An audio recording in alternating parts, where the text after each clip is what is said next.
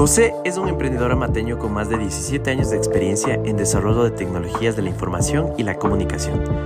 Se encargó de administrar la estrategia tecnológica del canal de banca móvil y contribuyó a la creación del primer e-commerce de origen ecuatoriano en ser un caso de éxito en Amazon.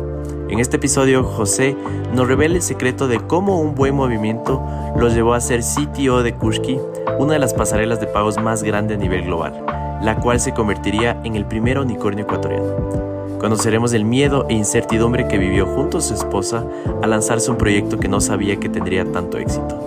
Además, conoceremos más a José como persona, cómo ha sido su crecimiento personal y profesional, cuáles han sido sus proyectos después de dejar Kushki y su pasión por ayudar y apoyar a surgir emprendedores y profesionales pequeños, pues en su momento fue uno de ellos.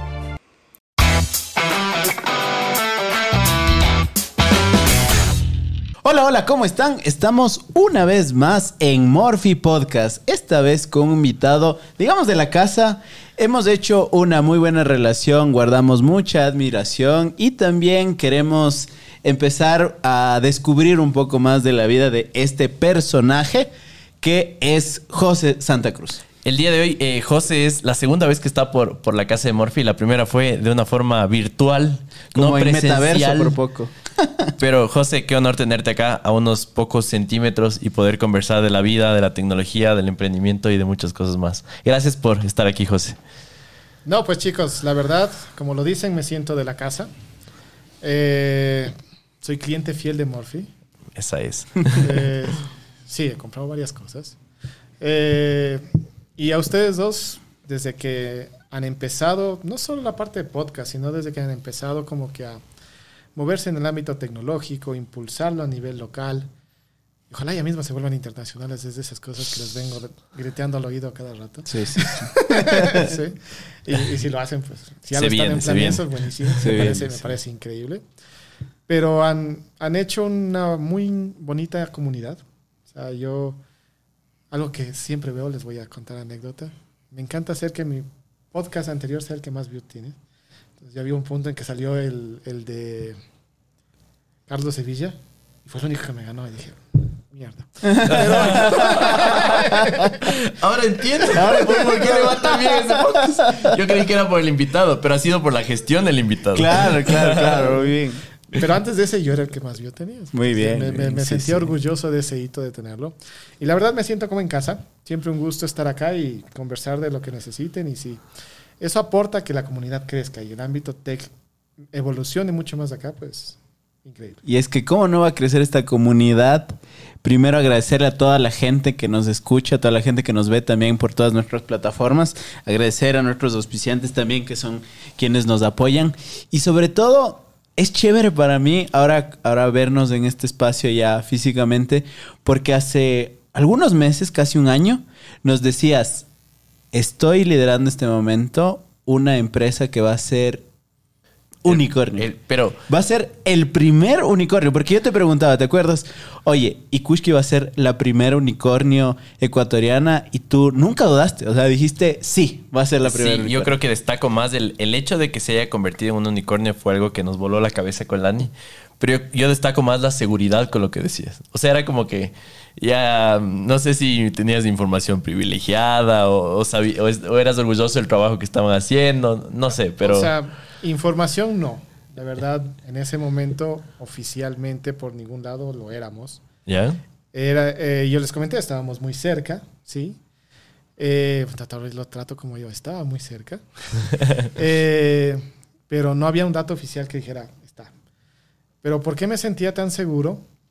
Es porque la cultura y la entrega que todo el equipo de Kushki tiene internamente, desde que eran una mesa de cuatro o cinco y yo llegué a participar, y cuando yo salí ya eran más de mil personas, y ahora puta, siguen creciendo y creciendo, esa cultura de confianza, de apertura, de transparencia y de que cualquiera puede aportar, se mantiene.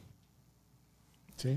Entonces, el resultado de que Kushki ya sea el primer unicornio ecuatoriano, como ustedes lo dicen, es la suma de cada granito de ese aporte, de que cada una de las personas que alguna vez se incluyó en el proyecto, que sigue en el proyecto, que participó por un tiempo, dejó ahí y aportó para que llegue. ¿sí?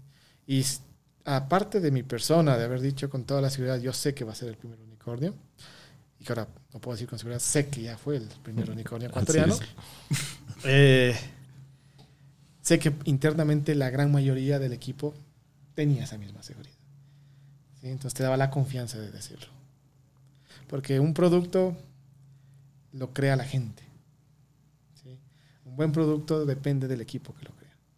No de cómo solo se venda, no de, No de la bien que idea. funcione, no de Claro. la idea, sino de la gente que lo vuelve realidad.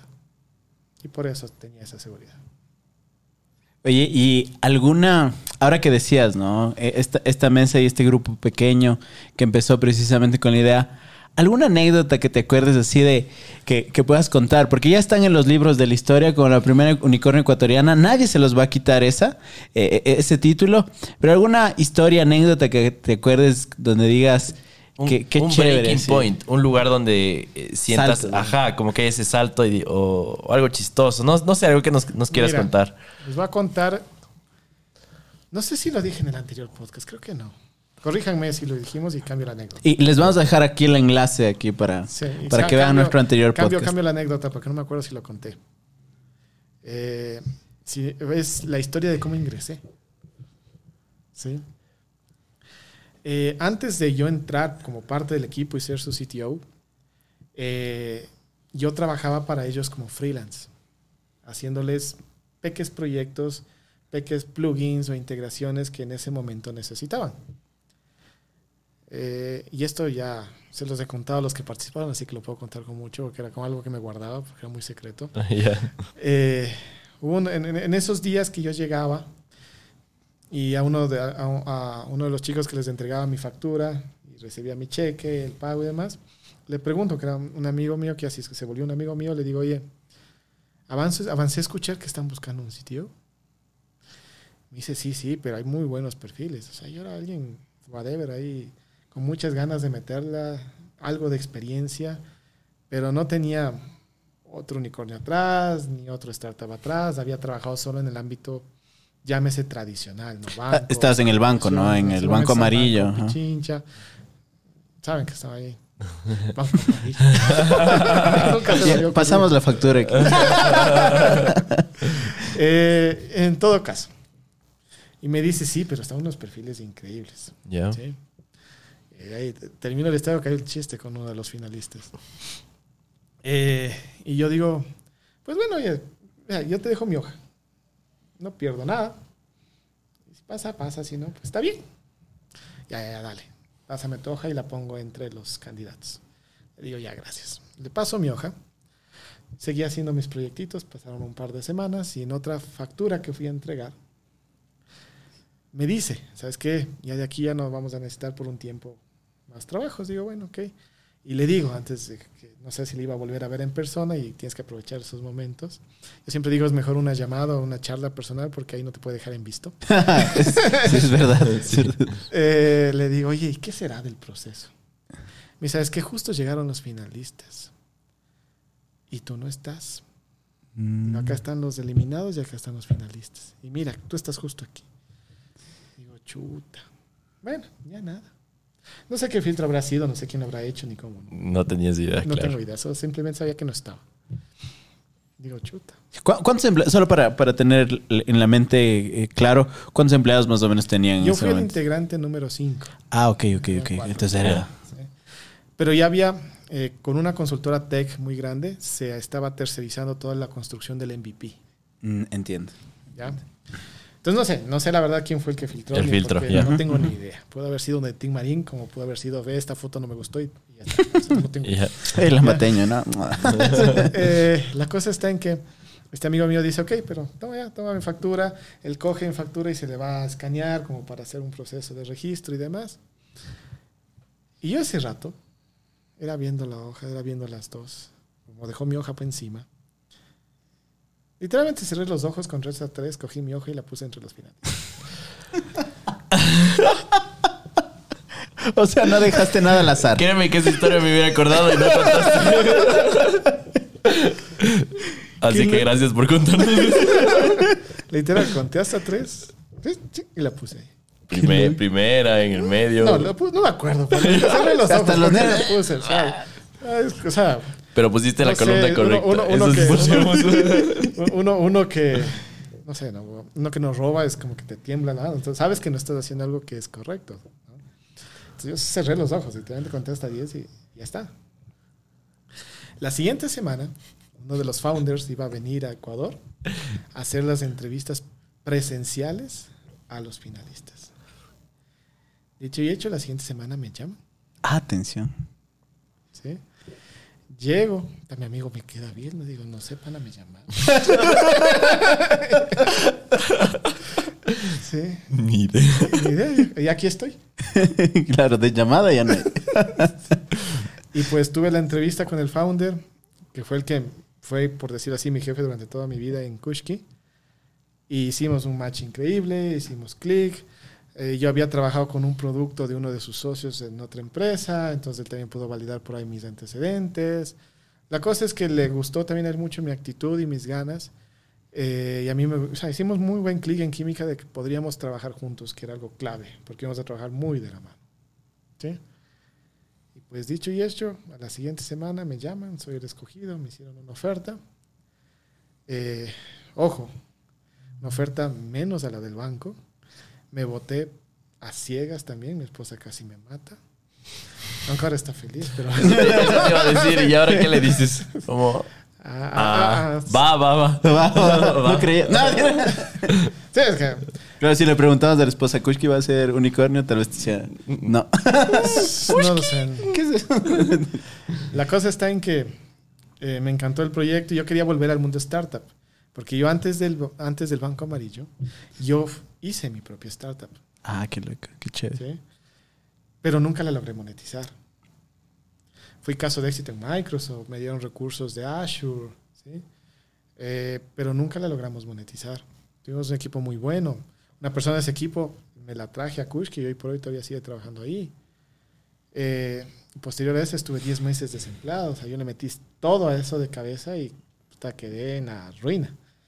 ¿Vale? Entonces mi esposa venía con ese miedo de, oiga, otra vez. Porque recién en el banco como que no ganando una millonada, pero ya es un trabajo más estable, comenzándonos de a poquito y lentamente a recuperar de, de haber hecho ese primer intento de emprendimiento. ¿Sí? Entonces estaba con mucho miedo. ¿En serio va a dejar el banco? Digo, no es en serio, ya, ya puse mi renuncia. Ni, ni sabes. ¿Qué pasó? Ese barco ya zarpó. Y pues bueno, eh, el, el resto es historia. Y para terminar un poco ya la historia, yo sí sabía el nombre de uno de los finalistas. ¿sí? Y a ese finalista fue una de mis últimas contrataciones que hice al equipo de Kushki antes de dejar. Qué loco. Wow. O sea, sabías del potencial que tenía Sí, esta sí, sí. persona. Claro, claro que sí. Qué chévere. Oye, pero entonces esta historia la sabía, la sabía. Sí, bueno, en la celebración de la Serie B o en alguna de las celebraciones tantas, yo se las conté. Dije, Mm. voy a contar. Este es el momento. no hay nada que puedan hacer ahorita. Oye, oye, porque entiendo que cada una de las rondas para ustedes al equipo interno es como cuando clasificas a un mundial, a una Copa Libertadores, porque es una oportunidad precisamente para saber que todo lo que han estado trabajando lo están haciendo bien y hay una validación monetaria para hacerlo. Porque tal vez para la gente que no ha estado en este ámbito de las rondas de inversión, no sé si me puedes contar cómo es vivirlo desde adentro una ronda de inversión. A ver, primero hay varios hitos que tú los celebras. Eh, las rondas son uno de esos, pero yo creería que son más importantes esos hitos que tú consigues en base a lo que te- tú planificaste. Abrir un país, Eh, X número de clientes, X número de clientes, Transacciones. ventas, nunca me de olvidar. Por ejemplo, nosotros, eh, esa es otra anécdota. Teníamos, como les contaba, tercerizado el primer MVP, una empresa externa que hizo, ¿sí? Y cuando yo entré, yo comencé a migrar todo a, a Amazon, que valga la pena, eso sí, háganle publicidad y toda la cosa, porque fuimos el primer caso de éxito de Amazon. Ajá, tal cual. ¿sí? Eh, yo comencé a migrar todo eso a Amazon con, con dos chicos que el uno era, lo máximo que sabía hacer era macros en Excel y el otro era, sabía hacer, era webmaster con- en un WooCommerce, en un Ah. WordPress, perdón. Y ahora son unos cracks. Los dos aprenden muchísimo y siguen trabajando en Kushki. Lideran ya equipos muy grandes ambos. ¿Vale? Eh, y cuando nosotros teníamos ese sistema, poníamos los logs en la pantalla. De cuando pasaba una transacción. Y pasaba una de vez en cuando. Ve, una transacción. Ah, ve, otra transacción. Ah, Hasta que logramos cerrar un primer o dos primeros clientes grandes y ese log nunca paraba. Créeme que esa satisfacción de vos ver, mira, lo que vos hiciste soporta y está ahí. Es increíble. O sea, vos dices, mira, y pasa, y pasa, y funciona. Y no se cae. O sea, lo que hiciste en la, en la universidad, en la escuela, en lo que sea, se ha servido para... Ya, ya uniste los puntos. Sí, o sea, eh, eh, es, es increíble. Esa es una de las sensaciones que a mí me da cuando yo veía esos logs pasar y pasar. Fue de las mayores satisfacciones que yo tuve. O sea, decir, mira, funciona y crece y no pasa nada. Qué interesante. Es- solo para que la gente que no, no entienda muchas de las cosas que estamos hablando, tenemos ya, como les dijimos hace un rato, un podcast con José, en el cual eh, nos cuentas a detalle, ¿no? Este, este camino por, por Kushki. Y, y bueno, para la gente que no sepa, igual, un unicornio es básicamente una empresa que está valorada en más de mil millones de dólares. Y Kushki fue el primer unicornio ecuatoriano, ¿no? Tal cual. Eh, yo yo tengo una- solo, solo, solo para, para terminar esto, porque tal vez estamos hablando ya de Kushki como si toda la gente lo Ajá, supiera. exacto, como pero que- no sé si tú nos puedes resumir así, cortito, qué es Kushki, qué es diferente a otras plataformas. Claro, que es algo que, ¿Qué es lo que le hace valer? y por qué vale tanto, ¿no? Mira, eh, y lo pueden ver en su página web. La misión que tiene Kushki es conectar Latinoamérica con pagos. ¿sí? Eh, se encontraron con un sistema eh, financiero regional eh, muy de tecnología antigua y más que la tecnología antigua muy fragmentado. O sea, cada país hacía a su- manera. Inclusive dentro de cada país, cada entidad dentro de cada país lo hacía a su manera. ¿Vale? Entonces, cuando tú tienes empresas grandes que quieren escalar y crecer en la región, porque están naciendo, porque ya son grandes y quieren abrir mercado por acá, decirles, ¿sabes qué? En cada país tienes que hacer 5 o 10 conexiones, Mm. es un dolor de cabeza. Y, y para, como, estoy seguro que Dan y yo te entendemos lo que estamos, estás diciendo, como para alguien que le conoces hace un minuto, ¿cómo, Eh, cómo le, en- explicarías? En, el lenguaje que decía para el niño de 3 años. Kushki es la solidez del puerto USB para los pagos. Ah, ya, qué interesante. Y lo, lo que entiendo es que le hicieron muy compatible, global. Le... Tienes una capa increíble de tecnología encima eh, que sigue evolucionando día a día, eh, que permite estandarizar muchísimo de todas las conexiones y robustecerla con tecnología de punta. Y, claro, cuando, cuando Kushki gana este hito, hablábamos de muchos hitos, pero cuando gana este hito ya de convertirse en la primera unicornio y lo anuncian hace poco, la gente, yo veía en los comentarios, me imagino tú también, oigan, pero yo nunca había escuchado de Kushki. Y nos pasó, de hecho tú lo, tú lo mencionas en el podcast que, que grabamos, porque tal vez no era el, el, el tema de muchas transacciones, perdón, muchas ventas con clientes pequeños. Sí, más bien estaban, finales, más ¿no? bien estabas en- enfocados en clientes grandes que tengan transacciones más grandes, ¿no? Entiendo que es que va por Sí, ahí. o sea, un poco ello, eh, Kushki se ha centrado en ver clientes grandes, ¿sí? No tengo idea cuál sea su estrategia actual, ¿sí? Pero en aquel momento, pues, apostaba mucho a clientes grandes para generar impacto. Tal Para cual. llegar a mayor cantidad de gente. Porque tal vez muchos de los ecuatorianos ya utilizamos Kushki, pero no sabíamos que era Kushki entre comillas, porque era tan, simple, era, eh, era tan rápido que mm, tal Es vez no, es muy no, no sabíamos. Es que es una conexión que está muy atrás. Mm. No es como un delivery que tú ves que te llega la moto, que te llega con el logo y que te entrega el pedido. Tal cual. ¿sí? Es más hacia atrás que está conectando las cosas y haciendo que las cosas sucedan. Oye, José, y económicamente hablando, sin cifras, ¿qué tan bien parado quedaste luego de tremenda aventura? O sea, No te puedes quejar, ¿no es cierto? no soy un millonario, ¿Ya? ¿sí? No me puedo decir que ya me retiré y no vuelvo a trabajar nunca más. ¿Ya? Creo que es el sueño de todo el mundo, retirarse lo más joven que puedas. Así es. Eh, crecí mucho, crecí mucho. Yo creería que más allá del tema financiero, crecí mucho profesionalmente. Y eso ha hecho que esa experiencia comprobable por muchos hitos. Háblese que haya alcanzado a ser el primer unicornio, que haya alcanzado a ser el caso de éxito con Amazon, con Jira, con muchas cosas, ha hecho que mi perfil profesional crezca muchísimo. Porque ya no solo es decir, creo que lo puedo hacer, sino sé que lo puedo hacer. Claro, ganaste una credibilidad asombrosa. Qué bacán. Ya, bueno, ahorita eh, ya no estás en Kushki. Em, estás con otros proyectos que me parecen eh, igual o más emocionantes. No sé si nos puedes contar un poquito qué andas haciendo de tu vida en este momento. Sí, mira, para, para un poco contar cómo llegué. Eh, salgo de Kushki en enero, decidí cerrar el ciclo. Era un momento de hacerlo. ¿sí? me dio un descanso. Primera vez en mi vida tomé un mes de vacaciones muchos años no había hecho eso. Eh, eh, ¿Qué edad tienes ahorita? 36. ¿Y nunca habías tomado un descanso? O sea, he tomado una semana de vacaciones, máximo dos. Creo que en, mi, en mis 15 años de vida laboral me debo haber ido unas 5 o 6 semanas de vacaciones. ¿En total? En total. Wow, workaholic. sí, muy, muy, muy mal plan. Eh, me tomé un mes así como que recorrido. y, y, es, o sea, una cosa es cuando tú te vas de vacaciones y todavía formas parte de algo.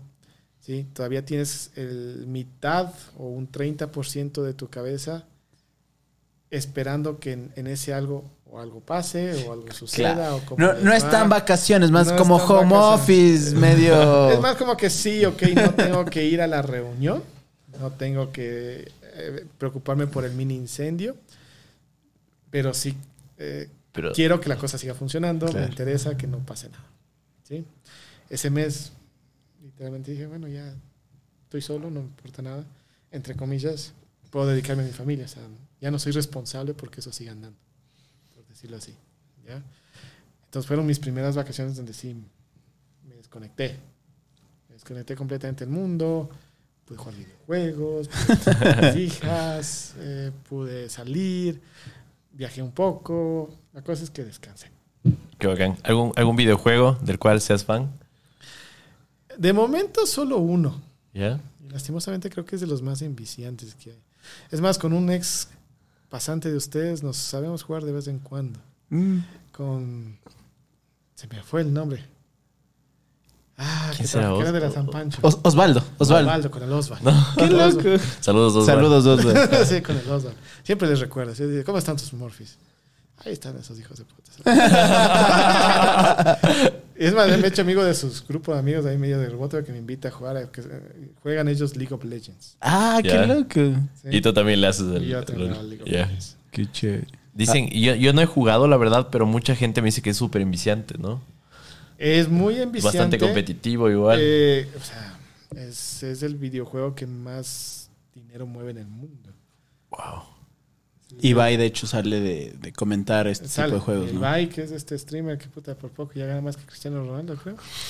Eh, no sé si tanto. Él, fue, él fue comentarista de los campeonatos de este videojuego. Claro que sí. Sí, le, tenemos en la mira a Ibai. De hecho, muchas cosas que hacemos. Pero claro, nosotros tal vez recién le estamos cachando, pero tú y algunos años. Ah, o sea, sí estuviste en ese robot, robot, parecen robots. Sí, sí, sí, famoso clip. Entonces, yo, por ejemplo, yo sí veo a veces las finales de las ligas profesionales. es como que es entretenido y hay muchas cosas que crecen alrededor. Sí, o sea, su última final fue más vista que creo que el Supertazón anterior. Atención. Qué loco, ¿no? Y bueno, estábamos hablando de las vacaciones del... Sí, porque, porque precisamente lo que queremos tener es un puente con lo que estás realizando ah, ahora. Entonces, entiendo, dejas... Terminé ese mes, terminé ese mes de descanso. Perdón, yo siempre me voy por las tangentes. No, tranquilo, estamos en eso. Eh. aquí estamos para eso. Termino el mes. desde que salí comenzaron a haber muchos, muchas oportunidades, muchas propuestas, ¿sí? Como dije, había esa credibilidad, la verdad se sintió. Eh, algo que tenía claro es que no quería hacer otra vez algo fintech, ¿vale? Porque era como que cancha conocida, ya sé qué palanca mover, ya sé cómo hacer las cosas. Como que es meterte en una zona de confort que no, no me siento tan a gusto, no me siento tan productivo. Eh, estaba buscando otros sectores, háblese EdTech, e-commerce. Analizaba y analicé con mucho cuidado cada una de las oportunidades. Lastimosamente la mayoría eran fintechs, por obvias razones. Si es que sales una Claro. fintech, dices, "Ah, va a servir bueno en una fintech. ¿sí? Eh, pero no me metí en ninguna de esas. Y me llega, eh, a través de una oportunidad de una fintech que me habían recomendado, ¿sí? que a la fintech les di el chance de que me entrevisten y todo, para final dije, dije, ¿saben qué? No, no, fintech no me interesa. Esa, es uno de esos founders me recomienda a uno de los founders de la, de la startup donde estoy ahora eh, y me contacta. ¿sí? Y tienen un proyecto muy, muy interesante. Están en el sector de e-commerce. ¿sí? Como lo dijeron ahorita, la empresa se llama Río Grande, es mexicana. Eh, lleva un año y un poquito más de existencia. ¿sí? Eh, lograron levantar una serie semilla de 10 millones de dólares, más o menos. Eh, y han tenido muy, un crecimiento muy grande en ese año. ¿vale? Y, y la meta de ellos es en el lado de e-commerce hacer algo que me encantó, que es apoyar a marcas locales a crecer. Ya. ¿vale? A Tal vez sí. grandes. Sí, nos puedes dar como, como un ejemplo a- aplicándolo acá a Ecuador o a Latinoamérica para que la gente entienda un poquito. Eh, la camiseta, no, la chompa que tenías puesta hace un rato, el hoodie. Siempre va el nombre de Sí, marca. Hedgehog. Ajá. Eso. Esa es una muy buena marca que podría aplicarse a eso. Tiene una buena calidad, tiene un buen concepto, tienen buenos productos, no disparan a todo lado. ¿Sí? Y, yo pensé que iba a decir. Morphy ahí. Tienen, Sí. tienen e-commerce. Es que no, ya ese es un ejemplo que está demasiado bueno. Ah, Ya, ya, sí. Continúa. Hay un pero con Morphy, les digo, De- ¿por qué no digo? Porque ustedes tienen la visión de meter tecnología, por la revenden. Mm, entiendo. Es creación más es, bien. es una marca que tú le pones algo ok, a una línea completa. O sea, ustedes lo intentaron con los Switch, con los Los foquitos, foquitos, interruptores, tomacorrientes, ajá, sí. Pero como que se han ido, si ustedes ya van a su tienda, ya ves mucho de otras marcas. Alexas, Ujú, Scorpions y etcétera, ¿no es cierto? ¿Ya? Entonces, no es tanto eso, es revender una línea muy buena y promocionarla así, pero la cosa es una marca, Ya, Entiendo, entiendo, comprendo. entiendo. ¿ya? Entonces, eh, tienen un set de muy buenas marcas enfocadas en un sector muy específico, tampoco quieren disparar a todo lado. Son tres founders, ¿sí? dos argentinos y un español, que tienen tres formas distintas de ser cada uno. Yo siempre les digo, me sorprende que ustedes no se jalen los pelos cada vez que se vean, que son muy distintos, pero realmente se complementan muy bien. ¿sí? Eh, y entre esa química que hubo con ellos, más la misión que tienen, que me enamoró muchísimo, pues acepté la oferta. Eh, y en un sector que para mí es de los más antiguos en el ámbito tech, que es el ámbito e-commerce, ¿sí? Pero es el que todavía le falta mucho por crecer en Latinoamérica. Claro, en la TAM los números, a pesar del COVID, que dieron muy buen tono, llamémoslo así, aún en otros países y en especial en Ecuador, tiene mucho por despuntar. O sea, hay muchos retos y creo que por ahí van, ¿no? Eh, hay muchos desafíos precisamente, hay muchos jugadores. Sí, y es meterme en un ámbito en donde no tenía idea de nada. Sí, porque ya tienes un producto tangible en la mitad, ya tienes temas de logística, temas de marketing, de advertising, de marketplaces. Créeme que mis primeras dos semanas de inducción eh, allá en las oficinas de Ciudad de México, eh, entendía la mitad de las palabras que me decían y la otra mitad no la entendía. Sí, cada vez que decían una palabra, yo era en mi computadora buscando en Google, ah, ya sé qué es, ahora te entiendo. Sí. Y he aprendido muchísimo, he aprendido muchísimo.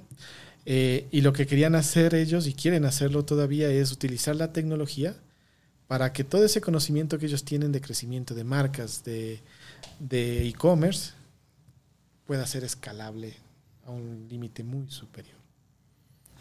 Qué bacán. O sea, es como eh, coger estas empresas que tienen mucho potencial, que son pequeñas todavía, Que tienen su buen margen, que ya tienen su trayecto en línea. tienen justo estas, estas variables, ¿no? Que tienen que dar check en, en todas estas. eh, y ustedes le, le exponencian, ¿no? En, en muchos ámbitos. Sí, sí, sí. Justo, justo estaba viendo la página web de Río Grande y me parece súper interesante el modelo que tienen, porque hacen un proceso que para la mayoría de e-commerce ha sido difícil, que es este proceso de levantar capital, de tener experiencia en marketing, de tener expencia en última milla, de- logística. Desarrollar la identidad de una marca. Todo eso, lo hacen y lo hacen un tiempo récord. La, la propuesta de valor es 30 días precisamente y lo que hacen es ahí ponerte una oferta sobre la mesa y más bien si adquieren tu compañía o si le ayudan a crecer. Entonces creo que ese es uno de los retos ¿no? que, que actualmente, que actualmente tienen. Sí, tienen muy buenas marcas. eh, tienen un equipo excelente con muchísima experiencia en cada uno de los ámbitos que este e-commerce tiene dentro. Uno por fuera le ve, ah, es vender en línea. No, cuando ya lo ves adentro, realmente el saber cómo vender y que llegue y que funcione y que te recompren y que eso crezca día a día y llame la atención, tiene toda una ciencia por detrás y un conocimiento que ganas con experiencia. ¿Vale? Eh, llevo casi cinco meses, ¿sí? Y he aprendido demasiado, ¿vale? Me abrieron las puertas, me dieron libertad de, en el ámbito que yo traigo la experiencia, que es todo el ámbito tecnológico, estructurar un equipo. Ya no soy el único ecuatoriano, llevé talento ecuatoriano para allá. Muy bien. Qué bacán. Sí, sí, sí, llevé talento ecuatoriano. Eh, formé un buen equipo. Eh, todavía pequeño, que es una de esas cosas que también quería hacer. Otra vez volver a tener un equipo pequeño, hacerlo crecer, ser muy, muy lean, muy startupero, muy de bootstrapear cosas y comenzar a iterar sobre eso. Me encanta la adrenalina que tienes en eso día a día. Eh, entonces tenemos un equipo muy chévere. Recién nomás hace ya un mes fuimos todos a Ciudad de México para que hagamos una inducción, un kickoff, porque ahí terminamos de contratar como que a todo el equipo. De momento. Ojalá vayamos creciendo en el camino. Eh, y hemos comenzado ya a crear tecnología sobre eso. Y lo otro que yo quería al ámbito técnico, aparte de un sector nuevo y aprender, eh, en mis otras experiencias nunca tuve el chance de trabajar mucho con temas de data. Ok. Sí, analítica, machine learning, proyecciones y todo lo que es un tema de, de data. Eh, y me llamaba mucho la atención. ¿Vale? Y algo que tiene el e-commerce y cuál es su sangre y con qué circula y vives con datos. Claro que sí. Mientras más los manejes y mejor los sepas utilizar, más provecho puedes obtener. ¿sí? Entonces acá he logrado armar un equipo de data desde el inicio, comenzar a ver todo ese concepto de cómo manejar esa data, cómo transformarla, utilizarla y llevarla o sacarle su máximo potencial. Pues acá estoy. Qué interesante. Nosotros justo en, en lo poco que sabemos, porque tenemos un e-commerce ya más de dos años, hemos tenido muchos aciertos, muchos aprendizajes. Eh, nosotros somos bastante analíticos con toda la parte de adverti- advertisement que hacemos. Eh, justo ahorita estamos generando mucho contenido en TikTok. Hay esta llave de agua de alcance que está abierta todavía. Cada vez se va cerrando de poquito, se está saturando un poco. Pero es justamente... eh, nosotros lo hacemos de una forma muy empírica, para serte muy franco, pero hemos, hemos, llegado a tener algunos aciertos. Nunca me voy a olvidar y siempre lo mencionamos con el Dani. Hicimos este video justo con, con John Valverde, que es uno Ya. de los youtubers más grandes de acá. Sí, sí, sí. Y mm, Por ustedes lo sigo porque me llamó la atención. su- Es más, mi hija tiene una de las camisetas que él promociona con el Diablo Uma y toda la vaina. sí, Sí, sí, sí. qué chévere. O- ojalá, Vaya, vaya. ojalá si estás viendo este clip, John Valverde, nos aceptes de algún rato el venir acá porque ya, Ya solo anda con famosos en Europa, ya no nos contesta las llamadas. Clip para John Valverde. Pero bueno, sigamos conversando. Eh, Entonces, eh, este, hacer un video con él, eh, nos abrimos mercado, José, a un, a un grupo de personas que jamás pensamos que íbamos a llegar. Y fue toda la comunidad indígena del Ecuador. Se convenció de que podían hacer inteligente su casa. Entonces, de que era útil. que era útil. Claro, la mamá de John nos decía, no saben lo que es apagar un foco en el páramo a medianoche. El foco de afuera, donde está el ganado. Sí, sí, sí. sí. Yo, Tengo que que, salir, tengo resistencia al frío, me muero de frío. Y ella decía que yo lo puedo hacer acostada en mis cinco cobijas de tigre con mi voz, no tiene precio. Entonces ese tipo de cosas fueron soluciones que trajimos al, a donde vivi- vive John, que es prácticamente en el páramo, Ujú. y que cuando nos contó que tenía internet, nos pareció una locura. Porque eso también es muy interesante, ¿no? La cantidad de hogares que tiene internet en el Ecuador, Claro, que es porque- muy alto. tú piensas que no. Exactamente. Y también es uno de los retos en la TAM en específico, el tema del e-commerce, ¿no? Porque claro, tienes el tema de la confianza, que es uno de los factores de, oye, todavía en la TAM hay miedo de meter la tarjeta de crédito o débito, porque no sé si me vayan a robar, que es, que es lo típico. Yo no creo que sea tanto el miedo del tema de tarjetas, O sea, eso había, pero ya se ha ido perdiendo. Y creo que ahora viene lo siguiente, que es un poco por lo cual me enamoré de Río Grande, es el miedo a que confíes en una marca local. Entiendo. Sí, si tú pones ese buzo de esta marca, que no lo, me lo logro así. Y ese es un problema. El, nombre es el- difícil. El, el puerco spin, diles. Sí, sí, sí. Más si tú pones el puerco spin y pones una North Face, ¿sí? por más que tengan la misma calidad o muy similar, así valga la North Face cinco veces más, la compres. Claro. De hecho, de hecho, por ejemplo, es, es algo que tenemos pendiente que lo veíamos con el, con el Matthew Carpenter en un podcast. Nos decía, es más importante la historia que puedes contar detrás de.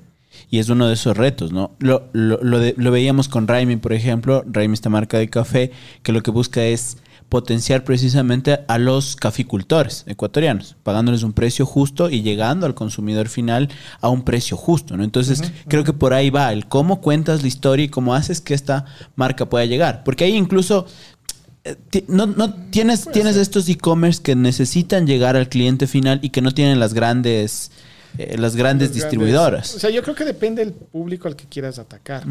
Sí, porque si pongo una competencia de, de este café, tienes el rico suave de, que también está como ecuatoriano y demás, pero el que ataca, él ataca un mercado americano, ¿sí? que le gusta comprar cosas exóticas. Claro, claro que ¿sí? Y que dice, chuta, Ecuador está ahí en medio de la selva y, es lo que vende, ¿no? Y por eso las propagandas de ni bien tomas de ese, pucha, ya soy ecuatoriano y me siento exótico, ¿sí? Eh, entonces depende a qué le quieras llegar. Sí, hay, hay mercado para todo. Si tu mercado es, ok, yo quiero un café de calidad que le llegue a un mercado que sepa que toda la cadena es un precio justo, porque todo el tema de agricultura a nivel mundial, el tema de quién transfiere la ganancia a quién es un dolor de cabeza y eso es una realidad mundial. Está bueno, pero habrá gente que, pero no ser yo, pero como yo, que prefiere la calidad. Y si detrás de esto hay un proceso de desgranado, de, de separación, de escoger y de ver, yo voy a valorar mucho más de eso del café y decir, oye, y aparte es ecuatoriano, y como patriota decir, lo voy a probar. Eso es lo que yo voy a ver. Pero sí, hay otro grupo de gente que dice, oye, gracias a esto, una familia sé que está viviendo y que le están pagando un precio justo, también va a estar. Entonces depende mucho a quién le quieras dar la confianza y con eso cuentas la historia adecuada. ¿vale? Pero sigue siendo una confianza. Claro que sí. O sea, yo, yo me acuerdo, un amigo mío trabajaba, no me acuerdo el nombre de la marca, pero había esta marca de celulares ecuatorianos que se ensamblaban aquí. Andino. Eh, Y ya. tenían la planta Ok. en Guayaquil. Ok, Sí. ok, ok. Creo que ya no existe porque mi amigo ya no trabaja ahí. Esa es una excelente idea. Y Yo vi los componentes con los que estaban hechos y eran muy buenos dispositivos. Pero nunca lograste ganar la confianza. Ujú, ujú. Podías comprar, o sea, no te pongo un Apple al lado, pero preferías comprar un Xiaomi ¿sí? que eso. Y Xiaomi es un ejemplo de que sí ha ganado confianza. Ujú. Antes tú decías, Made in China, eh, no, gracias. A pesar de que todos los grandes son hechos en China. ¿sí? Oye, José, y yo como, como pregunta, ¿no? Porque siento que eh, yo en lo personal sí he sido parte del problema. Sí he sido como vas a una fiesta a comer y te dices, verán, este whisky es escocés, este jamón es español, el vinito es italiano o es argentino, etcétera, etcétera. Y tú solito te sientes un poco más realzado. En la fiesta dices, "Ah, está bien nice esto. Pero siento que en los últimos años, no sé si soy yo o si la sociedad está creyendo un poco más en ciertos casos de éxito de productos ecuatorianos que más bien te jactas y dices, qué chévere, esto es ecuatoriano, lo voy a consumir. Y de hecho justo tenemos otro colega que se llama Nico Muñoz, que ya mismo viene a la casa. Y Nico es se encargado de hacer que nos, nos sintamos orgullosos de algunas marcas ecuatorianas. Entonces, siento que sí está cambiando, tal vez no con la tasa adecuada, es muy lentito. Tal vez ahí entra más bien Río Grande. Sí, ahí podríamos, o sea, depende del sector y demás. Yo creo que sí hay un marcas ecuatorianas que le han batallado durísimo, pero que han logrado destacar muchísimo. ¿sí? Eh, eh, Río Grande en México ha hecho cosas parecidas con marcas locales muy buenas. ¿Sí? Es como que se especializan en un tipo de e-commerce en este momento, no sé, De momento hay un retail, ropa específico o... que es en tema de eh, moda Ok, y electrodomésticos. ok. ¿sí? Ya. que es donde más experiencia tiene el equipo y donde más potencial le puedes sacar. Eh, ya digo, hay muy buenas marcas. La marca a mí, que es una de mis favoritas, es Yayas. ¿sí? Ok. Es una marca que vos ves la calidad que tiene, es tema de bolsos, carteras, billeteras, zapatos, temas en cuero, en piel. Eh, pero tú ves es, eh, la foto de cómo luce y después cómo lo sientes cuando te llega y el cómo se vende el concepto de que, oye, soy de calidad, es muy bueno. ¿sí? Y, a- y, es- y ese, el ver que eso se logra y que en verdad no estoy comprando, no los founders dicen esto, no estoy comprando mierda china. ¿sí? vale, Eh, es algo que ayuda a que cambie y que te dé más confianza en que le doy el chance a otra cosa, le doy el chance a otro el chance a un tercero. Y hoy en día, por ejemplo, en mi cabeza ya he hecho tanto ese cambio de cultura que cuando compro en Amazon, en Estados Unidos mismo, ya no me voy a las marcas grandes para algunas cosas, sino veo el que mejor reviews tiene, el que más estrellas tiene. Entiendo. Así sea una marca que pucha en mi vida lo había ni siquiera leído. Claro, es, Entiendo, es- es ya, esto, de dar credibilidad, ¿no? Eh, La credibilidad que se merecen. Ustedes tienen las herramientas. Te- estaba sacando justo una un dashboard que tenemos de Morphy precisamente que te, que te lo comparto ahí y es como un informe de toda la data ¿no? que, que, que nosotros recolectamos porque somos al igual que tú algo no, no, no, no podemos compararnos porque no somos tan técnicos pero estamos obsesionados con los datos ¿no? y precisamente era el tema de la tasa de conversión que, que, que, que adolecen precisamente los e-commerce en la región que debe estar entre el 1 3% precisamente y es el reto poder elevarlo en países como Ecuador ah, que llegues a 1% y es un golazo porque es como, Es que como loco. Ecuador- entiendo que ahí viene el know-how precisamente Río Grande sí, ¿no? Si me pones Ecuador como tal, Ecuador todavía tiene un tema de canales de distribución. ¿Estás disfrutando de este podcast? Lo podrías disfrutar mucho más. Helado con queso. Suena muy raro, pero créanme que deberían probarlos. Son deliciosos. Imagínate que aparte de disfrutar un delicioso helado, vas a poder colaborar al medio ambiente porque por la compra de cada copa semilla estás colaborando a la siembra de un millón de árboles en todo el Ecuador. Puedes encontrar un Bogatti en todas las ciudades del país. De hecho, si estás en Quito, lo encontrarás junto a nuestro local de Morphy Tech. Se bien. Me pi- Completo. Sí, sí, como, de, como funciona en No, algunos otros como- países. Como funciona la mayoría. Y era ahora, ¿no? Exacto. Yo creo que si ustedes, que, que eso es data ecuatoriana, sí, en Ecuador el problema es el canal. ¿Sí? Eh, Así es. Puede ser una página propia, ok, pero llegar a una página propia es durísimo. Sí, di- dinos a nosotros. Es durísimo que la gente llegue y después que confíen que la página está bien hecha, es más duro todavía. Así es. Sí, yo creo que ustedes les he visto rehacer su página unas tres, cuatro veces. Sí, sí, sí, sí. lo- De lo hecho, estamos haciendo recién otra vez. De hecho, estamos, estamos en la iteración número 4 ahora, se viene Morphy.4. Eh, saludos a la gente que nos está acompañando. Todavía no podemos decir el nombre, pero igual vamos a entrar vamos fuerte, fuerte, fuerte con e-commerce que también es de aquí de, de la TAM y eso es y eso es chévere también. Y saludos a Robert también, que es el que nos ayuda con toda la información, que maneja toda la data. Nosotros tenemos cruzado la data de los videos que hacemos, de los podcasts que hacemos y sabemos cuántas ventas se generan a través de. Ah, tienes de hecho un funnel que llega sí. de aquí y van hasta allá. Sí, Ah, y hacemos un seguimiento porque precisamente eso nos ayuda a entender. ¿Qué es, ¿Qué es lo que nos ha permitido ser exitosos en esta estrategia precisamente? El tema de que nosotros no metemos un centavo en publicidad pagada, Ah, todo es orgánico. todo es orgánico. Entonces, eso es precisamente lo que nos diferencia. Porque cuando estás en modo startup, es, es- es muy difícil que tú le metas unos 5 mil dólares solo para publicidad, que es lo que te permite estar entre el top Top 30 tal vez de, de gente. Entonces creo que es una herramienta O también sea, interesante. sí, no. O sea, hay un punto en el que sí deberían, en mi recomendación, Ujú. comenzarse a Obvio, obvio, especializar sí, en sí, cómo... Porque tú puedes meter 5, 10, 20, pues si no sabes optimizarlos, es Ujú. plata botada a la basura. ¿Sí? Claro que sí. Y creo que la, la gente que mejor está pagada ahora es justamente la gente que puede optimizar ese dólar, Sí, ¿no? Sí, sí, sí.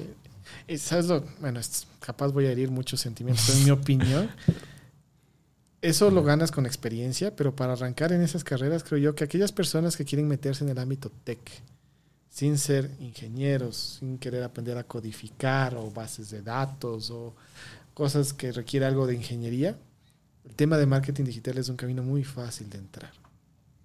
Requiere dedicación, como todo en la vida, pero le puedes sacar provecho muy rápido. Oye, José, em, nosotros hemos buscado eh, asesoría en marketing digital algunas veces y hay una variable que me parece curioso, quiero escuchar tu opinión, que siempre lo ponen, ¿no? Nos dicen, ¿saben que he pautado tantos miles, decenas o cientos de miles de dólares? Pero lo ponen como en, un altar a esa cifra. Y yo tengo mis, mis dudas, ¿no? Porque puedes haber pautado un millón de dólares, puede haber confiado en ti una marca y haberte dado el presupuesto que sea para, para pautar. Pero realmente eso es un parámetro para medir qué tanta experiencia tiene la persona. No. Yo creería que el parámetro que uno pidiera es, dame un ejemplo de un... El problema está en que también tienen muchos temas de confidencialidad y cosas de ese estilo, me imagino yo, ¿no? Pero así se hacen nombres, decime, ¿qué lugar cuando tú llegaste vendía 100 mensuales, 100 semanales o hacía 100 leads, que es el, numerito mágico, y que con tus tres meses de trabajo pasó a ser 10 mil? Tal cual, oh. entiendo. Qué bien, qué bien. Ok, esta, de este y esta, ya, perfecto. De esas tres, ¿cuánto tuvieron que meter para llegar allá? Ah, en esta tuvieron que meter, vamos a poner números redondos, mil dólares, en esta ocho mil y en esta cien mil. Ah, ok. ¿Por qué en esta cien y por qué en esta mil? Ah, porque este producto no hay aquí, hay muy poca competencia y esto, pucha, lo vendes todas las marcas y proponen en cada esquina. Ah, ok. ¿Qué variables hay para yo tener un presupuesto más adecuado? Mm, Tal vez no te puedan, yo entiendo una cosa, no te pueden prometer por contrato decir que, ok, entonces digamos que si le meto 5 voy a pasar de 100 a, no a 10 mil, sino a mil nomás. ¿Ya? No, entiendo yo que ellos no te lo pueden vender porque algo que sí ocurre es que esta cosa es muy variable. Depende, o sea, lo acabaron de decir TikTok no era nada antes de la pandemia y hoy en día es una llave gigantesca. Ya existía, pero no era como que, pucha, el advertising que hoy en día hay. sí, y hoy en día ya hay un montón. ¿sí? Eh, imagino que los primeros que llegaron le sacaron un provecho, un costo, pero claro, como los primeros que pautaron en Facebook, Instagram. Exactamente. Entonces, todo varía muchísimo. ¿sí? Entonces no te pueden, o sea, entiendo ellos que vendan por ese lado para que te dé la confianza. Lo que ellos te están diciendo, en mi opinión, es, mira, hay gente que confía esta cantidad de dinero en mí, que lo sigue haciendo, es porque sé hacer bien las cosas. Claro. Porque no desperdicio ese dinero. Ya, comprendo. Más, más un tema de optimización de recursos. Es ok, yo te creo que te puedo dar mi dinero, que te creo que te puedo dar acceso a mi cuenta. Tema de credibilidad, claro. Te la creo. Ya me la vendiste. Ahora veamos rendimiento. Dame ejemplos. No me lo prometas en contrato. De acuerdo, porque capaz es difícil. Pues dame ejemplos de lo que has logrado. Y si hay un morfio ahí, ustedes ven que ya hizo eso, ¿sí? Puede ser que, o sea, puedes decir, ok, hay un mayor gran, grado de certeza y de probabilidad de que si yo pago, me va a ir mejor.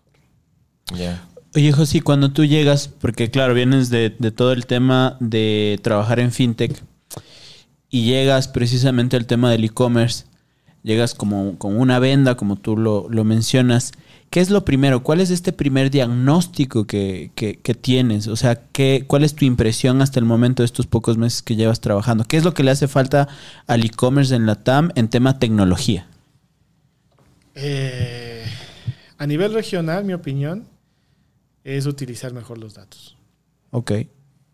Yo creo que desde el punto de ingesta, que es capturar esos datos, no se está capturando a la totalidad. Que hay una cierta zona de confort en donde se captura como lo que me dan los sistemas que hay, pero no ven más allá que se puede capturar. ¿Sí? Y créeme que en ese sector, esa, como les digo, es la sangre. ¿Sí? Y si le logras meter más vitaminas, mejoras la calidad de esa sangre, puedes correr más kilómetros de menos tiempo. Es, un tema bastante interesante y un poquito polémico, diría yo. Eh, se están pasando algunas legislaciones en Europa de justamente los celulares, qué data pueden dar de los usuarios, ¿no? Entonces, eh, ¿qué tanto dirías tú que... ¿cómo, cómo se trata con estos retos? ¿Se ve otras formas de jalar los datos? Mira, Eh, el, tema, el tema de privacidad en cuanto a data personal, ¿sí? Va a ser un problema. No me acuerdo la fecha exacta. Sé que Europa, como siempre, será el primero en estas cosas. Va a haber un punto en que las cookies van a estar prohibidas.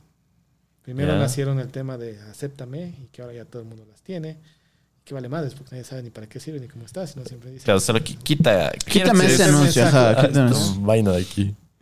Pero va a haber un punto en el que yo sé que van a quitar el poder, o sea, que tecnológicamente los navegadores van a bloquear que tú puedas utilizar eso. ¿Qué es, ¿Qué es lo que hacen las cookies para la gente que no sepa? Justo este mensaje apenas abres una... Eh, una es página. poder capturar lo que está alrededor de esa página web. Sí. justo tus, tus hábitos, puede ser la palabra. No tanto hábitos, sino- o sea, puedes llegar, creo yo que podría llegar hasta ese punto, pero es un poco más en qué sistema operativo estás, desde qué IP, desde qué país. ¿sí? Ah, ya, comprendo. Es todo el contexto, eso es lo más básico, puedes llegar un poquito más profundidad, ¿Ya? ¿vale? Y poder con esa huella ir traqueando por dónde te mueves. O sea, ese bendito funnel que dices yo desde el video de aquí puedo saber que llegó a mi página y le dio clic a la publicación y puso comprar, gracias a los cookies. Ah, comprendo. Y antes no tenías que aceptarlos, ya venían como... Antes era una cosa más que hacía. O sea, todas tenían, Por todas lo hacían y, nadie está, decía y nada. nadie decía nada. Luego pasó la legislación en la cual tenías que pedir autorización al usuario. Más que eso, lo que sucede es que el uso del Internet crece cada vez más. Cada año crece como un 30%, cada año más y más y más. Eh, que hace que eso que antes no era tan obvio, la gente ya lo siente. Mm, comprendo. O sea, a mí nunca me sorprende, yo siempre me sorprendo que tú estás aquí conversando. Me pasó una vez en, en la oficina, en uno de mis trabajos, éramos conversando de, oye, está de ver si planificamos un viaje, ponle a Panamá, no me acuerdo. Sí, es una ciudad muy bonita, sería genial conocer, increíble. A los 10 minutos estábamos almorzando y conversando con un par de máquinas abiertas, ¿sí? A los 10 minutos que volví a sentar a trabajar, abrí la máquina y puse una búsqueda en Google, la primera que me salió fue 20% de descuento en tickets a Panamá. Wow. Claro, uno escucha rumores, ¿no? De cómo Sí. funcionan estos, estas jaladas de datos y luego... Entonces, sí. ¿ya? Y es muy obvio, o sea, esos famosos memes TikToks de que dice Lamborghini, Lamborghini o viaje, viaje al micrófono, de- pero funciona. Wow. Ganarme la lotería. ¿Cómo ganar? Que, que te va a llegar mucha publicidad de eso, sí, de que te llegue la suerte es distinto. ¿Vale? Pero a lo que yo digo es que entonces, mientras más gente lo ocupe, más gente se da cuenta. ¿Y, y vos por qué sabes? Claro. Y levanta la mano y reclama y comienzan leyes y comienzan a hacer las cosas. ¿Qué tan, eh, cuál es la palabra, paranoico eres tú con el tema de tu privacidad? Por ejemplo, hay, en la comunidad tech hay mucha gente que tapa la webcam la con, que no tiene con redes Type. sociales. ¿Cómo eres tú en estos aspectos? Mira, en mi opinión, si no estás en internet ya no estás en nada. Depende del ámbito de tu vida en el que estés. Como decía, si ya estuviese retirado y me valiera más lo que ocurre en el mundo, si no ya estoy tranquilo, sí, ¿para qué me quiero comunicar que estoy aquí en el mundo? Pues si soy una persona que quiere seguir creciendo, quiere seguir eh, aumentando su red, ganando nuevas experiencias, aumentando sus oportunidades, tienes que en el internet decir estoy aquí. Tienes que estar conectado de ley. Tengo que estar conectado. Estoy aquí, hago esto, soy bueno en esto, me preocupo por esto. ¿Sí? Hay ciertos límites, obviamente. No vas a decirle al secuestrador cuál es la llave de tu casa, dirección, dónde vives y por dónde te puede pegar. ¿Sí? No, hay sus límites. Pero no puedes cerrarte completamente. Si no estás ahí, no existes. Claro. Tal cual. Si no quieres existir, pues estés ahí. Hay gente que no quiere existir. Oye, y una vez eh, es que haces este diagnóstico, ¿cuáles han sido tus primeros pasos ya en, en- en Río Grande al, al- al establecer un equipo así sea pequeño, pero para Primero, trabajo? Buscar talento comprometido. ¿Sí? Eh, gracias a mi experiencia he logrado abrir una red bastante amplia. He logrado en mi vida conocer muchas personas. Y siempre he tenido en mira constantemente a ciertas personas que sé que no se les ha dado la oportunidad de crear algo desde cero, de crear un producto nuevo y de que se mueren de ganas de hacer. Ese José que era cuando entré a Kushki hace más de seis años y que estaba ahí con muchas ganas y que era un don desconocido. Yo siempre dije, si yo encuentro otro más y tengo la posibilidad de darle la oportunidad y necesito de su talento, se lo voy a dar. ¿Sí? Entonces, ahorita que armé un equipo, busqué eso. ¿Sí? Comencé a buscar en mi red, decía quién, cuál. Realmente a muchos los escogía dedos, decía tú, tú, tú, ya sé lo que haces, sé que eres bueno y sé que tienes estas ganas. ¿Te interesa? Vente. Y obviamente tenía que aceptar, no, no, no lo puedo forzar. Eh, le interesaba y puede estar acá. Entonces, lo primerito que hice fue traer ese talento. ¿sí? Armar equipo. Porque Messi solito no hace los goles. man. Com- comprobadísimo. Cierto, buen punto. Hace mucho que no sigo mucho el fútbol, pero sí. Eh, pero, o sea, Messi solo no hace los goles, necesita un buen equipo alrededor. Que- y en el que confíes.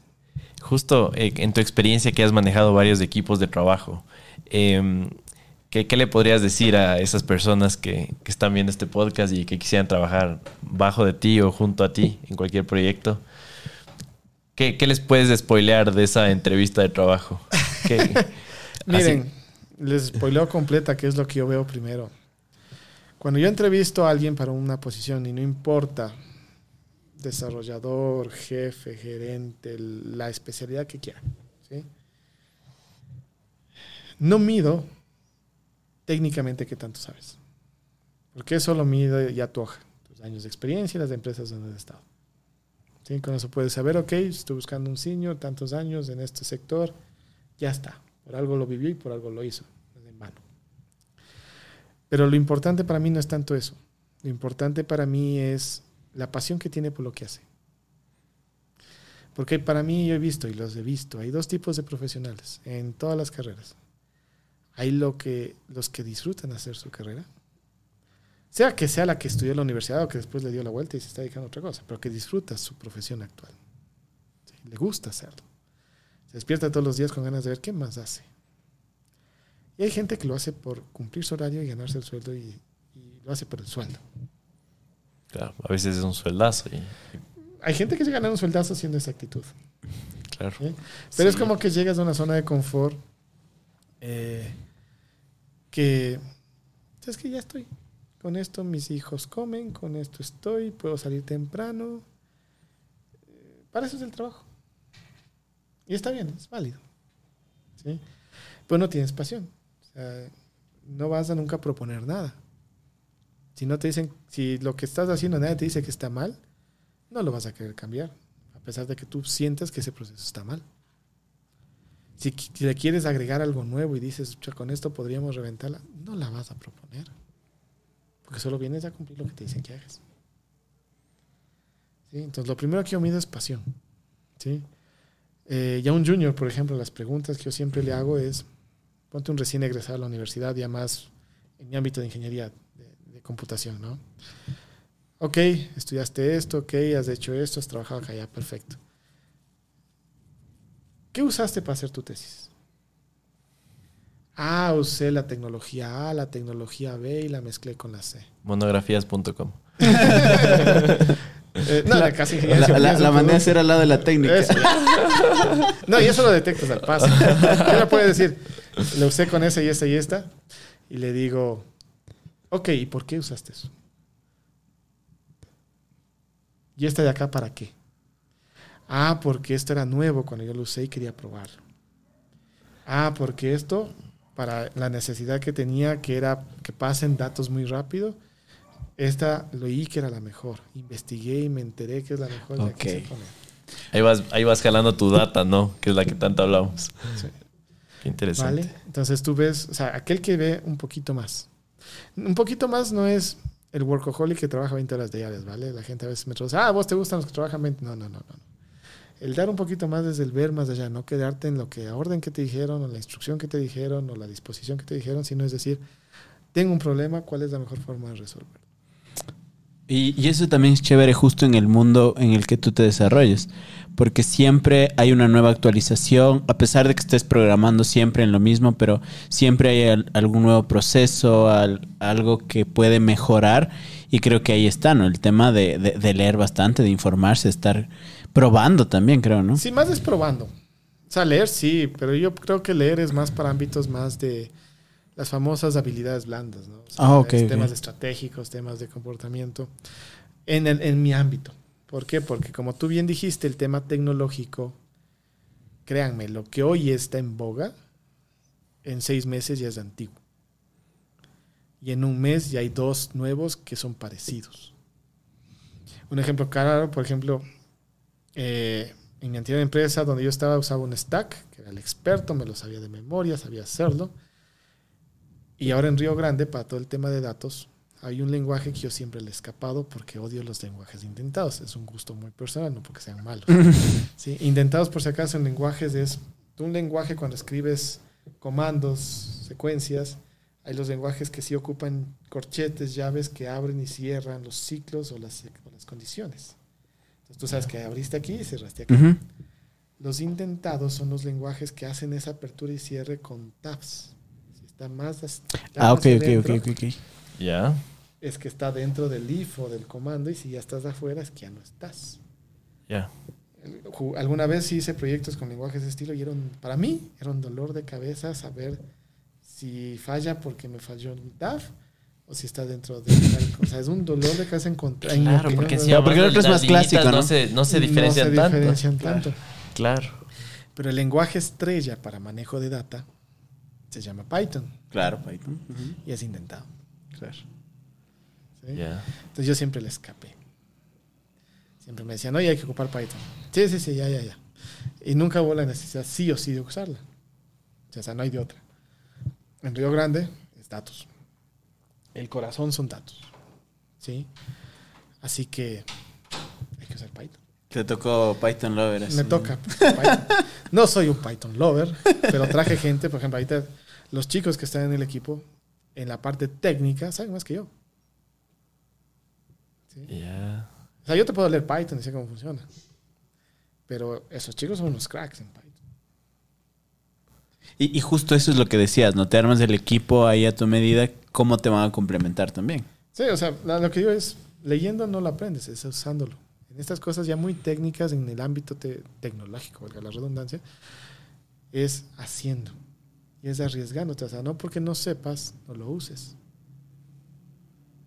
¿Sí? Arriesgate a utilizarlo. Porque sabes, es muy obvio que es lo que necesitas usar. Y no porque le tengas un miedo. O sea, yo le tengo un miedo, o sea, no me gusta para nada, lo, lo odio. Sí, lo sigo odiando todavía, pero tengo que y no por eso me lo voy a cerrar. ¿Sí? Y yo ahorita estoy sí, siguiendo un mini curso de Python. Yo dije a chicos, "Eh, voy a seguir un mini curso de Python dos, tres días y así vamos a ver quién es quién. ¿Vale? Pero está bien. ¿Sí? Entonces, yo creo que son cada cosa en cada cosa, pero en las cosas muy técnicas cambia tanto que lo más pronto que lo pongas en práctica Mejor. es mejor.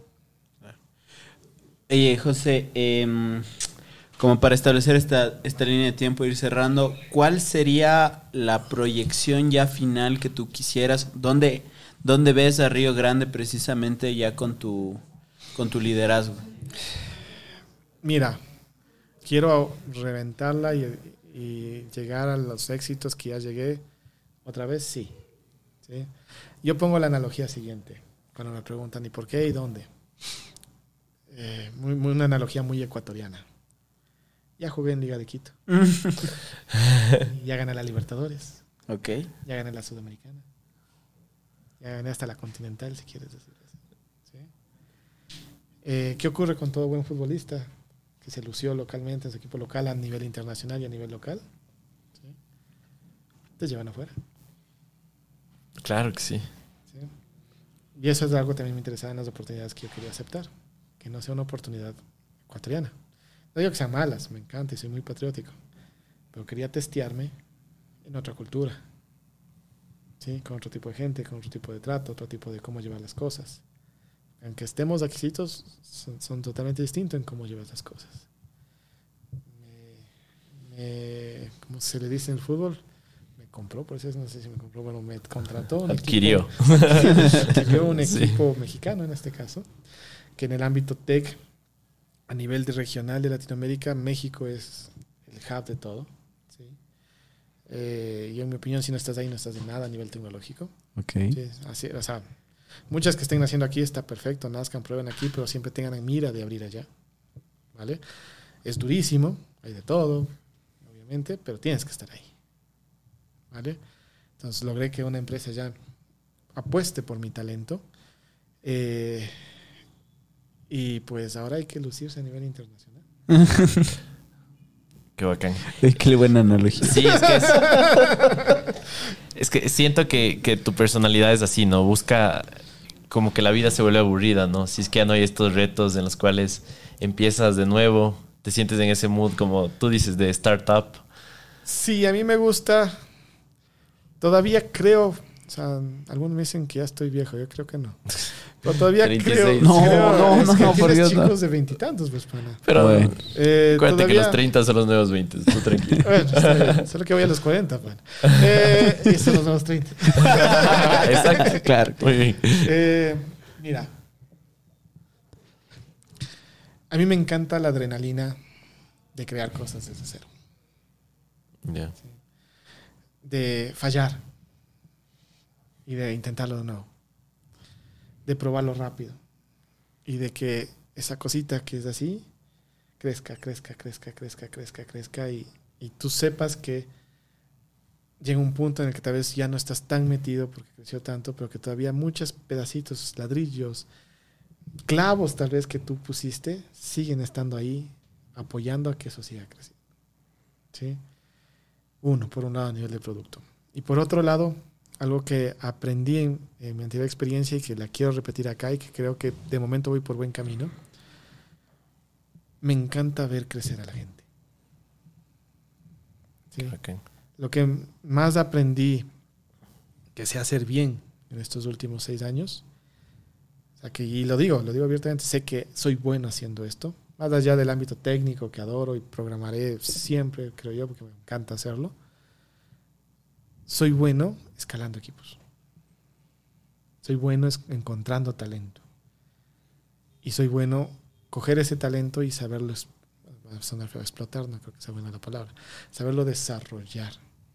¿sí? Empoderar, potenciar. Potenciar, que sepa y que confíe en él.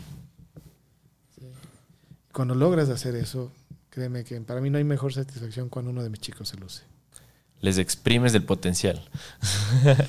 Es, sonó más negrero todavía. Sonó peor.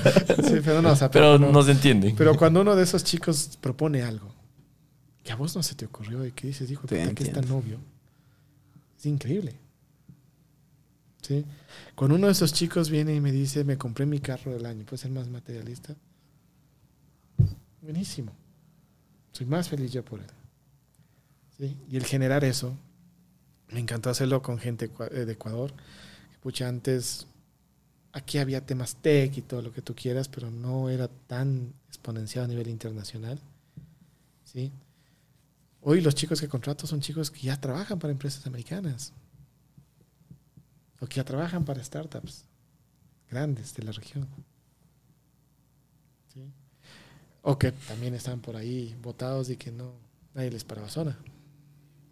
Y ver que ellos son capaces de, con palillos, comenzar a crear cosas grandes, no hay mejor satisfacción.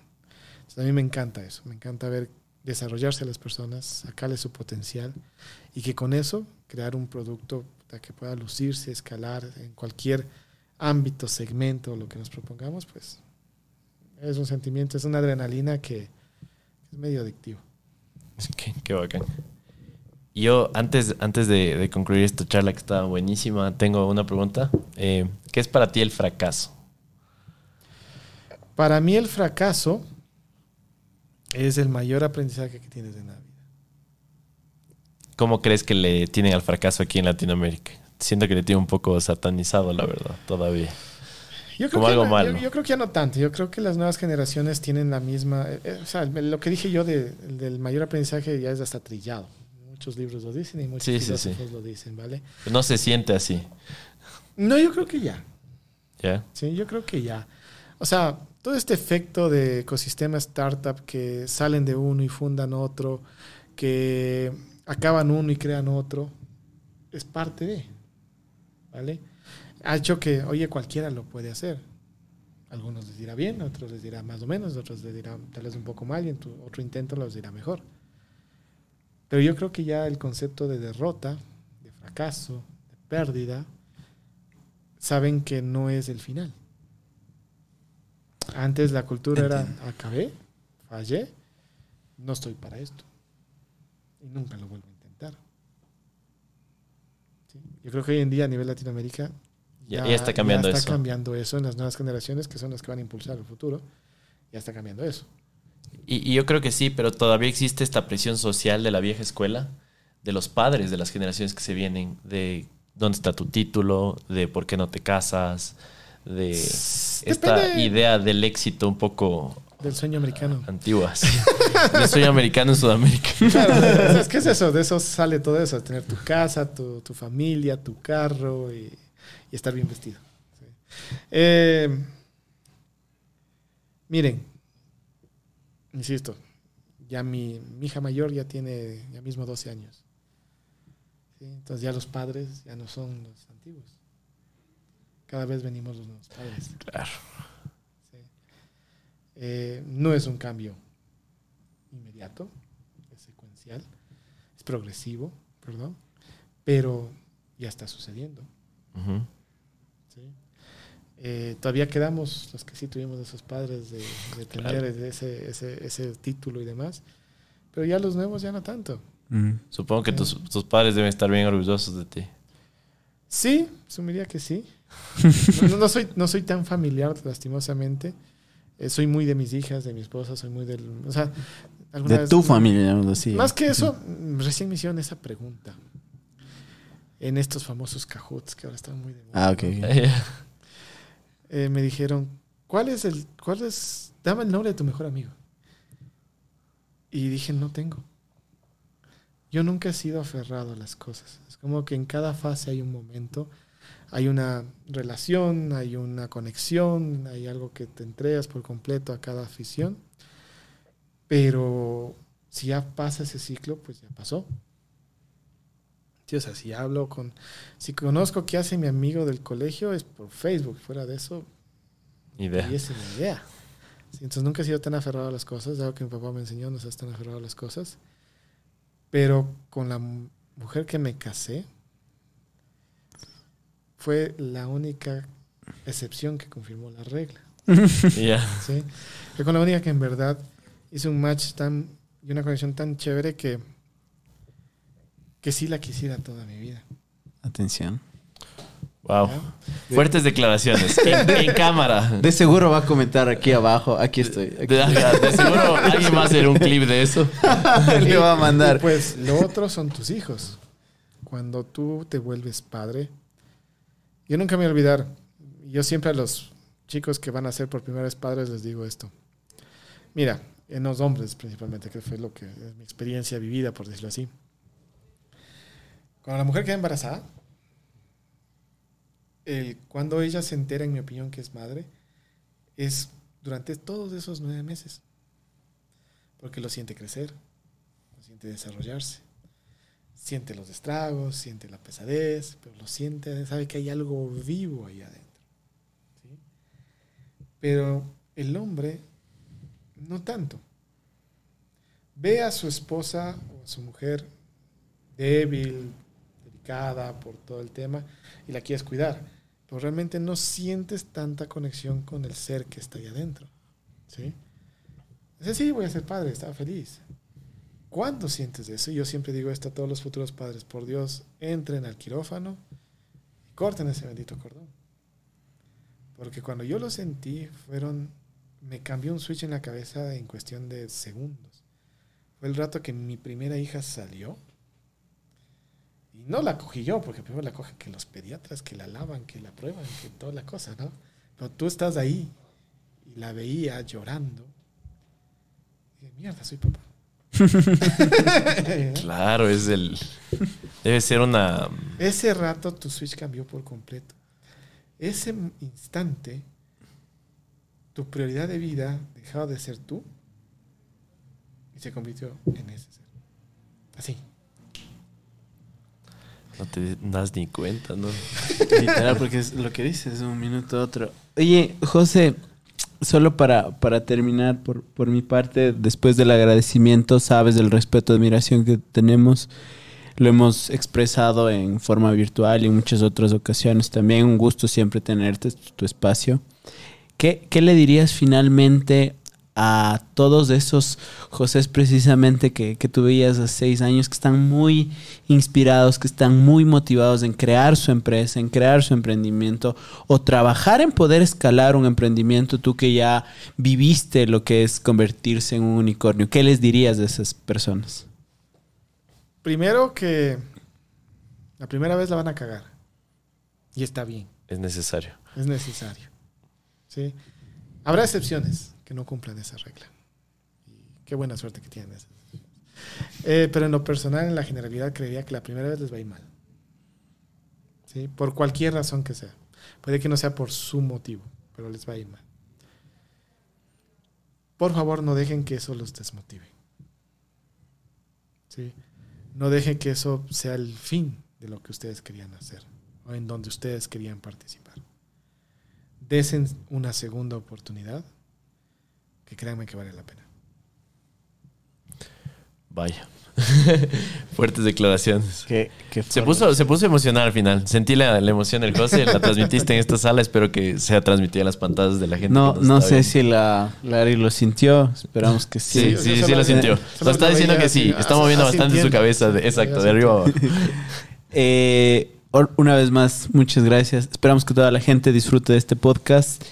Y no sé si quieres cerrar con Aluchali. ¿Cómo te podemos encontrar en redes, Sí, José? eso es súper importante. Eh, Ya nos con- contaste que ahorita estás eh, a, a- a todo babor. Eh, babor. Es. Favor. ¿Cómo, cómo le dicen a los barcos? No, estás Todo a- vapor, sí. toda máquina. Toda a toda máquina, máquina, estás con, a con Río Grande.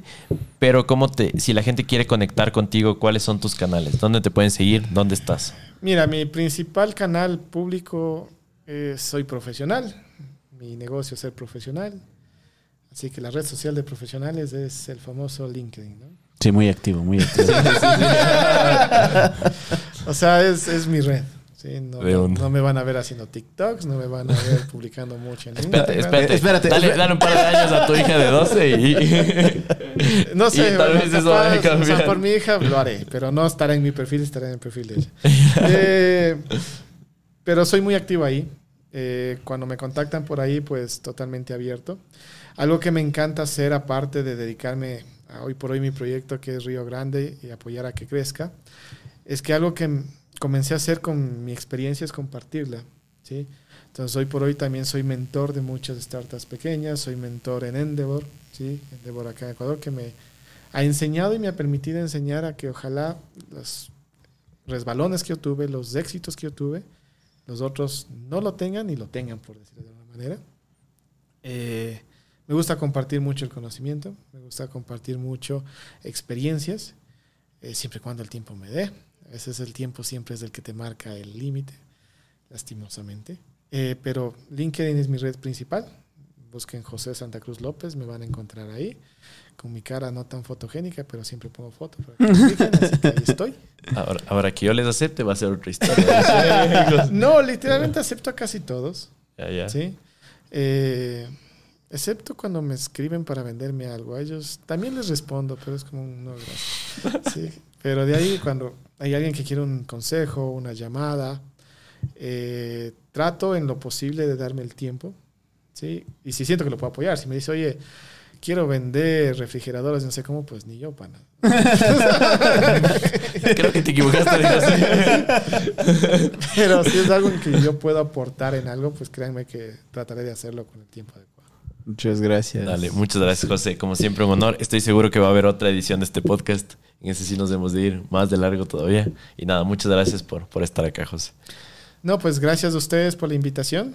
Eh, me encanta verlos evolucionar. Ya se los dije al inicio, se los digo al final. Eh, le dije al Dani y me hizo caso. Se lo dije en una fiesta que tuvimos en la universidad, nuestra alma mater. Maricón, dedícate a esto al 100% y me hizo caso. Sí, sí, sí. Barcas. El hijo se sabe. ya, pues ya. ¿Te acuerdas que yo en, en- en un podcast le digo a Mateo Balseca, tienes que quemar los barcos? Fue, fue, fue el José el que me hizo quemar los barcos. a mí. Uy. Entonces, Sí. Gracias, Sí, sí, José. No solo por venir, sino por decirle. ¿Dónde que queman los barcos? Entonces me ha gustado verlos crecer, me ha gustado verlos Gracias, evolucionar. ¿sí? Eh, mi último consejo hacia ustedes es no se me estanquen. Siento yo, si me preguntan a mí, Sí, desde sí, sí. afuera con los ojos muy así, como que están como un hámster dando vueltas en un mismo sitio, como que tienen que dar un peque salto, que tal vez ya lo tienen en cabeza y no lo sé. Pero sigan creciendo chicos, tienen mucho por hacer, ¿sí? Eh, y yo les dije también en esa misma, ¿sabes? les dije a los dos, maricones tomen riesgos, porque ya están a de tomar riesgos, pueden ahorita hacerlo. Así Y es. yo con una hija y una esposa y endeudado tomé un riesgo en aquel momento y salió bien a buena hora. Gracias. Eh, ustedes tomen riesgos. Claro. Los, los vamos a tomar. Nos queda de tarea. como shot así. ¿sí? Y pues sigan adelante y cuando me necesiten, si creen que soy de aporte en cualquier espacio, canal o medio, pues si puedo y estamos, pues estaré. No, lo eres, José. Más bien, muchas gracias otra vez. Muchas gracias a todos y esperamos hayan disfrutado del podcast. Nos vemos en otro episodio. Chao, chao. Chau.